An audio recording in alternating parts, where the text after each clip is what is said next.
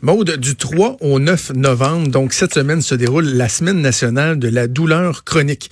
J'ignorais qu'une telle semaine existait, mais je trouve ça bien intéressant de voir que l'association qui fait la promotion donc de cette semaine-là, l'association québécoise de la douleur chronique, euh, mène une campagne de sensibilisation à plusieurs éléments, dont la stigmatisation des personnes souffrant de maladies chroniques. Et on va en parler avec la présidente de l'association, Madame Céline Charbonneau, que je rejoins en ligne. Madame Charbonneau, bonjour. Bien, bien bonjour à vous. Je suis content de vous euh, parler? Ben moi aussi, je trouve ça, je trouve ça tellement intéressant et, important d'en parler. Puis je le dis d'entrée de jeu, Mme Charbonneau, moi dans ma famille, j'ai plus d'une personne qui sont touchées par euh, des, des, maladies chroniques et euh, c'est méconnu. Je pense que c'est important qu'on en parle, mais surtout, premier élément que je veux aborder avec vous, c'est à quel point c'est euh, assez commun. C'est 1,6 million de personnes qui sont atteintes de douleurs chroniques au Québec. C'est beaucoup, hein? C'est 20% de la population, euh, c'est 20% de la population, euh, pas seulement au Québec, c'est le chiffre euh, officiel reconnu qu'il y a 20% de la population, on va prendre Canada, États-Unis, en Europe. Bon, alors c'est c'est ce chiffre-là qui est reconnu. Et puis les quand on parle de 1600 personnes, oui, les gens ont peuvent avoir des, des maladies, euh, des maladies chroniques et qui amènent de la douleur chronique.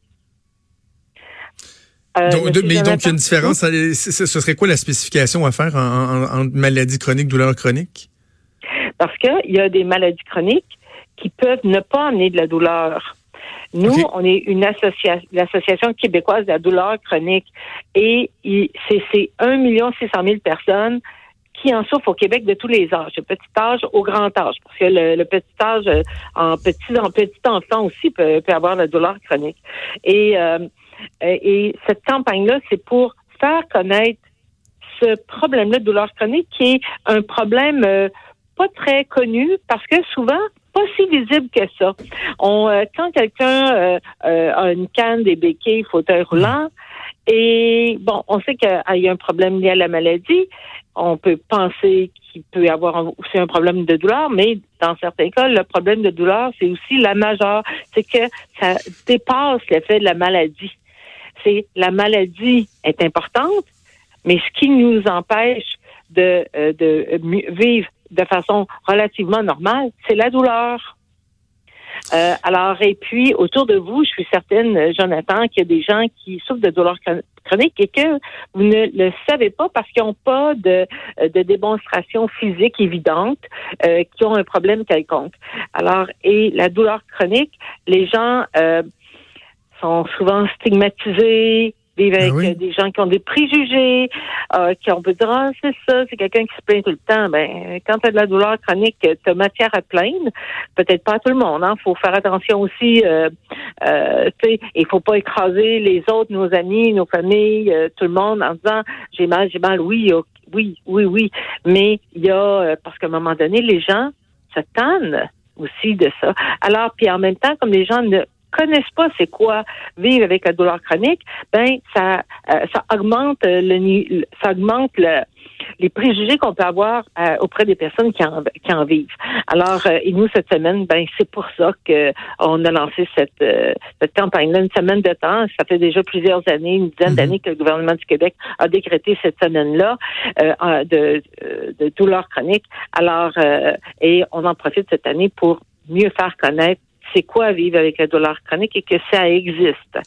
Parce que euh, vous parlez des, des préjugés, donc, euh, tu sais, des gens qui vont être portés à dire, ah bon, c'est ça, ces gens-là se plaignent pour rien ou je suis tanné d'en entendre parler ou quoi que ce soit. Donc, les mm. préjugés vont amener des gens euh, qui souffrent de, de, de douleurs chroniques à garder ça pour eux. Et là, il y a comme tu sais, il y a comme un, un, cocktail parfait là, pour mm. amener dans un état dépressif, là, parce qu'il y a la personne qui, mm. en plus, souffre, souffre, euh, bon, ça, va être à différents niveaux, mais qui en plus se sent comme isolé parce que veut pas en parler, sans compris. Tout est en place pour faire en sorte que ces gens-là soient euh, des candidats euh, tout indiqués pour souffrir de dépression en plus de leur douleur. vous avez raison. Vous avez vraiment 100% raison parce que quand quand on, on, on, on, vit avec ce problème-là, euh, c'est pas tout le monde non plus qui peuvent continuer à travailler Mhm. Hein, euh, et quand on peut continuer à travailler et puis avoir une vie sociale, familiale relativement normale, ben ça c'est c'est comme euh, ça ça va assez ça va mieux ça va mieux au niveau psychologique, au niveau physique. Mais si euh, euh, la, ce problème de douleur chronique-là nous amène des troubles, parce que ça amène, ça peut amener aussi des troubles psychologiques, de dépression, même de suicide. Alors, euh, parce que t'en peux plus. Et puis, et euh, puis en même temps, euh, ça mène l'isolement. Vous avez raison, Jonathan, quand vous dites, euh, ben là, les gens se, se tannent d'en entendre parler, puis là, la personne, comme elle se sent mise de côté, mise à l'écart, puis qu'elle peut pas participer aux activités normales qu'on a dans une vie.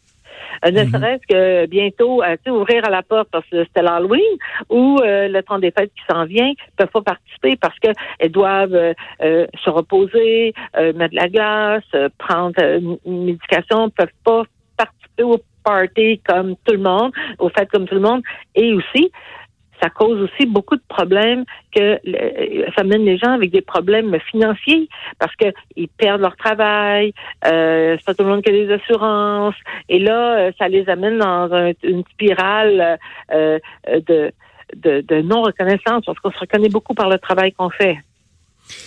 Un des éléments euh, que vous mettez de l'avant, c'est aussi le, la crainte euh, que autant les, les gens qui souffrent de douleurs chroniques que les médecins ont développé suite à la crise des opioïdes. C'est comme si c'était mm. devenu plus tabou de parler des opioïdes. Bon, on sait qu'il y a une crise qui a amené des décès, quoi que ce soit.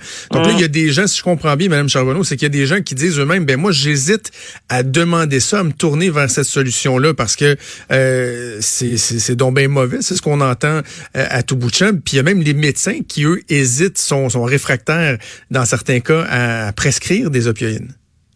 Ben, vous avez, vous avez vraiment euh, raison sur toute la ligne, vous. Il y a parce que la crise des opioïdes qui est arrivée, qui est arrivée en Colombie-Britannique, en Ontario, aux États-Unis, euh, et puis euh, cette crise-là a amené, a amené euh, a, fait augmenter euh, les préjugés qu'il peut y avoir par rapport à la douleur chronique parce que c'est vrai que le, le partiellement on parle du fentanyl dans ce cas-ci, c'est vrai que le fentanyl euh, est un a été mal utilisé, mais c'est du fentanyl de contrebande c'est du fentanyl, non pas du fentanyl, le fentanyl médical bien mhm. bien géré parce qu'on sait comment ça fonctionne et peut être utilisé adéquatement dans le soulagement de la douleur.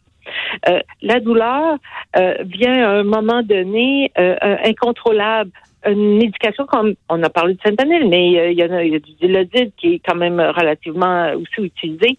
Mais ça fait en sorte de ne pas éliminer la douleur, éliminer mais faire que la douleur devienne simplement acceptable. C'est dommage ces préjugés-là auxquels que vous, parliez, parce que et utilisé comme médicament et bien utilisé, sachant comment bien les prendre, parce que je dois dire, c'est ce que j'ai aussi utilisé dans ma vie pendant de nombreuses années, mais ça fait en sorte que notre vie se, normalise. C'est un médicament qui n'est pas utilisé pour tous les problèmes de douleur chronique. faut bien s'entendre. Mais c'est un médicament que dans certains cas, c'est vraiment un médicament qui a un effet de, soulagement et euh, qui nous amène relativement près de la normalité. Au lieu d'avoir mal, euh, des douleurs à 8, 9, 10 sur 10, ben, peut-être que ça fait descendre à 6 sur 10. Alors, c'est plus viable avoir une douleur à 5, 6 sur 10 qu'avoir une douleur, imaginez-la, dans le plancher, comme on dit, à 8, 9 est-ce que, euh, Madame Charbonneau, moi, si, mettons, là, j'ai, bon, je, vais vous donner euh, deux exemples. Été chez le dentiste la semaine dernière. Après l'intervention, j'avais un petit peu mal. Prends deux Tylenol, prends deux Advil. Oups, le mal a disparu complètement. J'ai déjà eu une pierre au rein. On m'a donné du dilodide. Ça a amené mon niveau qui était très, très, très inconfortable. C'est très douloureux à pratiquement zéro. Comment se fait-il que en 2019, euh, en fait, est-ce qu'on se pose la question pourquoi, puis est-ce, qu'il y a espoir? Comment se fait-il qu'on soit pas capable de vraiment de de contrôler les douleurs des gens qui souffrent de douleurs chroniques parce que vous l'avez dit, quelqu'un qui va être à un 9 ou un 10 va prendre euh, de nombreux médicaments, beaucoup de, de et on va ramener ça, ah, peut-être un 6 à un 7, mais il y a quand même quelque chose de frustrant de savoir qu'on n'est pas capable de juste dire, ben regardez, vous avez ça, ça, ça, on va vous donner tel, tel, tel médicament, et la douleur, on va l'éradiquer, mais c'est pas possible. Mais euh, c'est pas encore euh, le médicament euh, miracle. Là. Il n'est pas encore trouvé. Il n'est pas disponible. Alors, euh, et puis, en fait, descendre la douleur, le, descendre le niveau de douleur à un niveau acceptable, ben c'est aussi correct parce que la douleur chronique, ça arrive quand, mettons, si vous faites opérer pour un problème, euh, votre pierre au rein, trois mois après votre le, temps normal de convalescence que vous aurez dû euh, récupérer de votre état et que vous soyez bien, et si vous avez encore mal, oh là, la, douleur chronique, euh, c'est à ce moment-là qu'on dit, oups, là, Monsieur Jonathan commence à s'en va dans un processus de douleur chronique qu'on doit, qui doit avec votre médecin contrer le plus possible et trouver la source de votre problème. Parce que euh, est-ce que parce que quand vous avez été opéré, euh, vos nerfs ont été euh, affectés, mm-hmm. pourquoi, pourquoi? Et des fois il n'y a pas de réponse à ça. Il n'y a pas de réponse explicable, comme il peut y avoir des réponses explicables. Alors, peut-être que euh, des opiacés, c'est ça qui serait, euh, tantôt vous parlez du Zilodid, c'est ça qui serait approprié dans votre cas maintenant et euh, et vous soulagez pour faire en sorte que vous puissiez faire votre émission de radio comme vous le faites actuellement. Madame Charbonneau, quelle est la position de votre association sur euh, l'emploi du cannabis, que ce soit le, CBD ou, même le, THC? Évidemment, bon, ça a été légalisé, mais au niveau médical, c'est de plus en plus euh, recommandé ou utilisé. Quelle est votre position là-dessus? La position, premièrement, c'est une drogue qui, ben, euh, je ne sais pas si j'ai bon mot là, qui pouvait être aussi prescrit antérieurement. Euh, mhm. par les médecins qui avaient l'autorisation de le faire. Euh, maintenant, c'est quelque chose qui est légal. Mais le, le, le, cannabis, soit en THC ou en CBD, qui n'a pas l'effet euphorisant, là, euh, mhm. ça convient pas pour tous les problèmes de douleur chronique non plus. En douleur chronique, il y a toute la panoplie de médicaments euh, disponibles, dont euh, les opioïdes, dont euh, le cannabis, ben il n'y a rien qui va à tout le monde. Vous savez, il n'y a pas de bon. Ça, il y a ça, il donne ça, telle quantité, bing bang, ça marche pas comme ça. Alors, c'est plus, il y a comme toujours des nuances à y apporter. Alors, pour ceux pour qui ça va, c'est parfait en fonction du problème de santé qu'ils ont. Et puis pour d'autres, ça ira pas, ça fera pas, ça n'aura pas d'effet.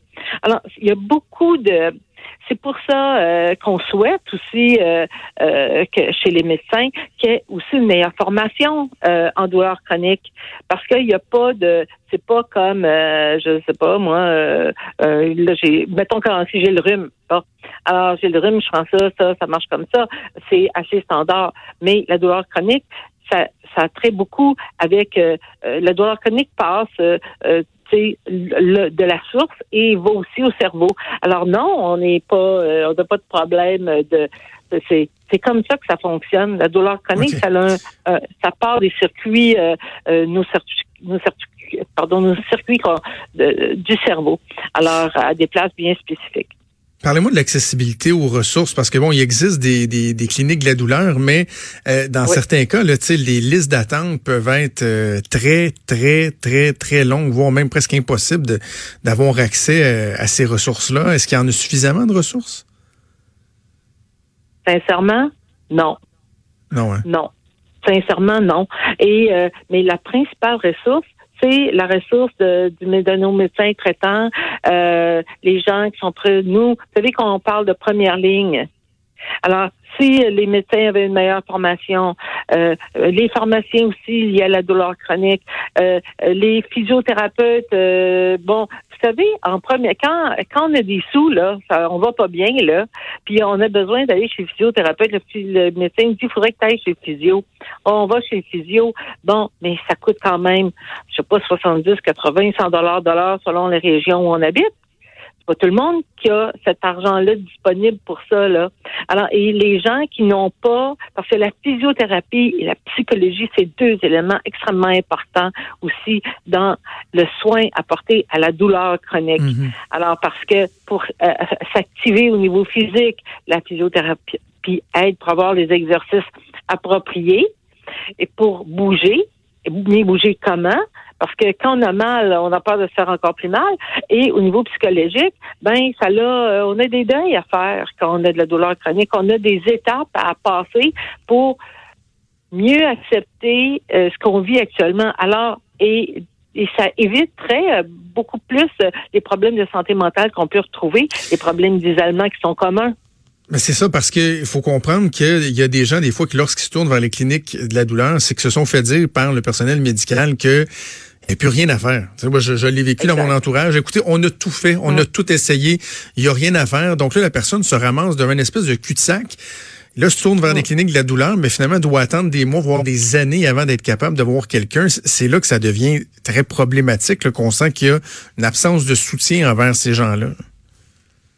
Euh, espérons que cette euh, situation-là euh, changera. Ça s'est beaucoup amélioré avec le temps, mais c'est pas réglé. mais il y a aussi, j'apporte un élément. nous, on a des groupes d'entraide, d'entraide dans 25 régions du Québec. Oui. On fait en tout euh, 240 rencontres de groupes d'entraide.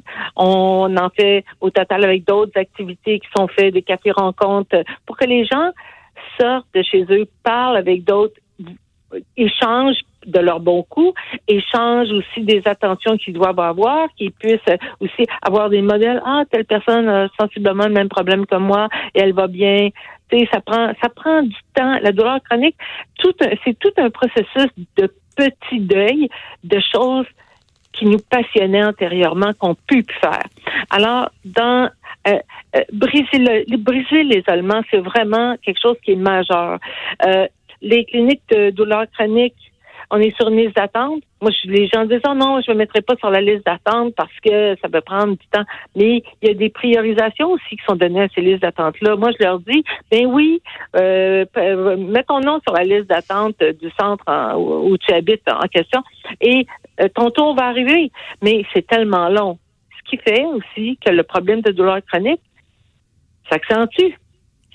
Ça devient encore plus dur à vivre. alors, oui, allez-y. Mais en fait, c'est qu'on doit conclure, mais je, trouve la bonne nouvelle, c'est justement, euh, c'est que vous, votre association, vous accompagnez les gens, vous pouvez les aider.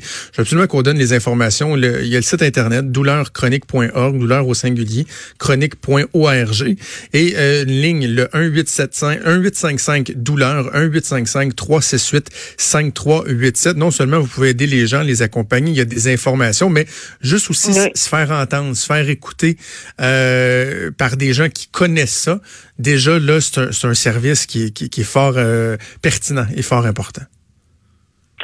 Monsieur Jonathan, je vous remercie énormément de l'entrevue. Merci. Ben, merci, Céline Charbonneau, présidente. et on en parle. Merci beaucoup, Céline Charbonneau, donc présidente de l'Association québécoise de la douleur chronique. Merci. Bougez pas, on revient. Vous écoutez